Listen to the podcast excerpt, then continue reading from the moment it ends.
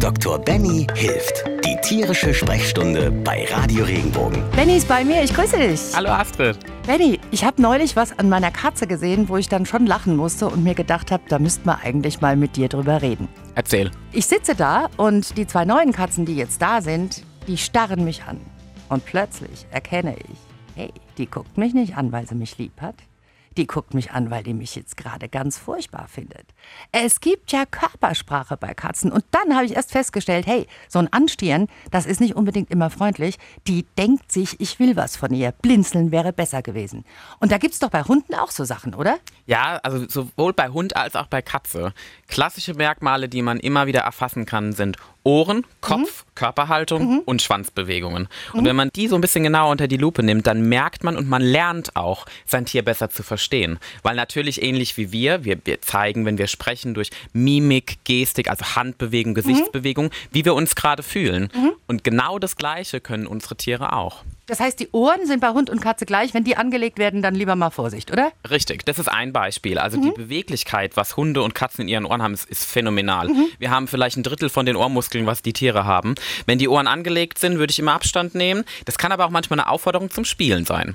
Aber wer dann seinen Hund oder seine Katze kennt, der spürt das auch. Genau darum geht's. Und da ist ja auch immer ganz wichtig, ne, auch diese Körpersprache für Fremde zu verstehen, ist immer ein bisschen schwieriger. Das heißt, wichtig ist auch immer, dass der Tierbesitzer auch genau sowas kommuniziert, wenn mal Besuch zum Beispiel auch da wäre.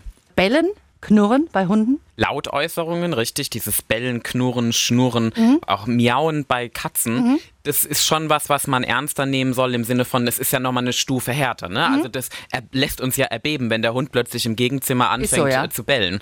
Und dann muss man auch wirklich schauen, was ist der Grund dafür. Und wenn das aber was ist, was dauerhaft ist, dann muss man auch mal überlegen, was will mir der Hund damit sagen? Mhm.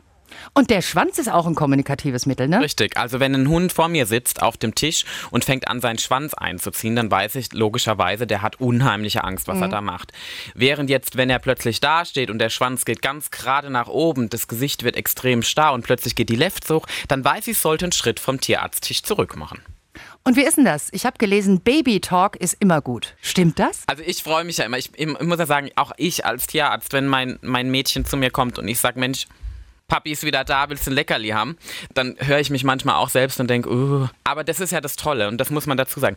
Theoretisch weiß man, dass die Tiere nicht genau verstehen, was wir sagen. Das heißt, auf was sie sich ähm, Sie hören den Tonfall. Richtig, genau. Das heißt, wenn ich jetzt sagen würde, das Ganze, wie ich sage, in Babysprache, in einer ganz anderen normalen Sprache und ich würde die abstrusten Worte benutzen, würde sie wahrscheinlich genauso reagieren, wie wenn ich das anders sagen würde. Ich bin immer heilfroh, dass kein Mensch mich hört, wie ich mit meinen Katzen rede. Ich glaube, es wäre mega peinlich.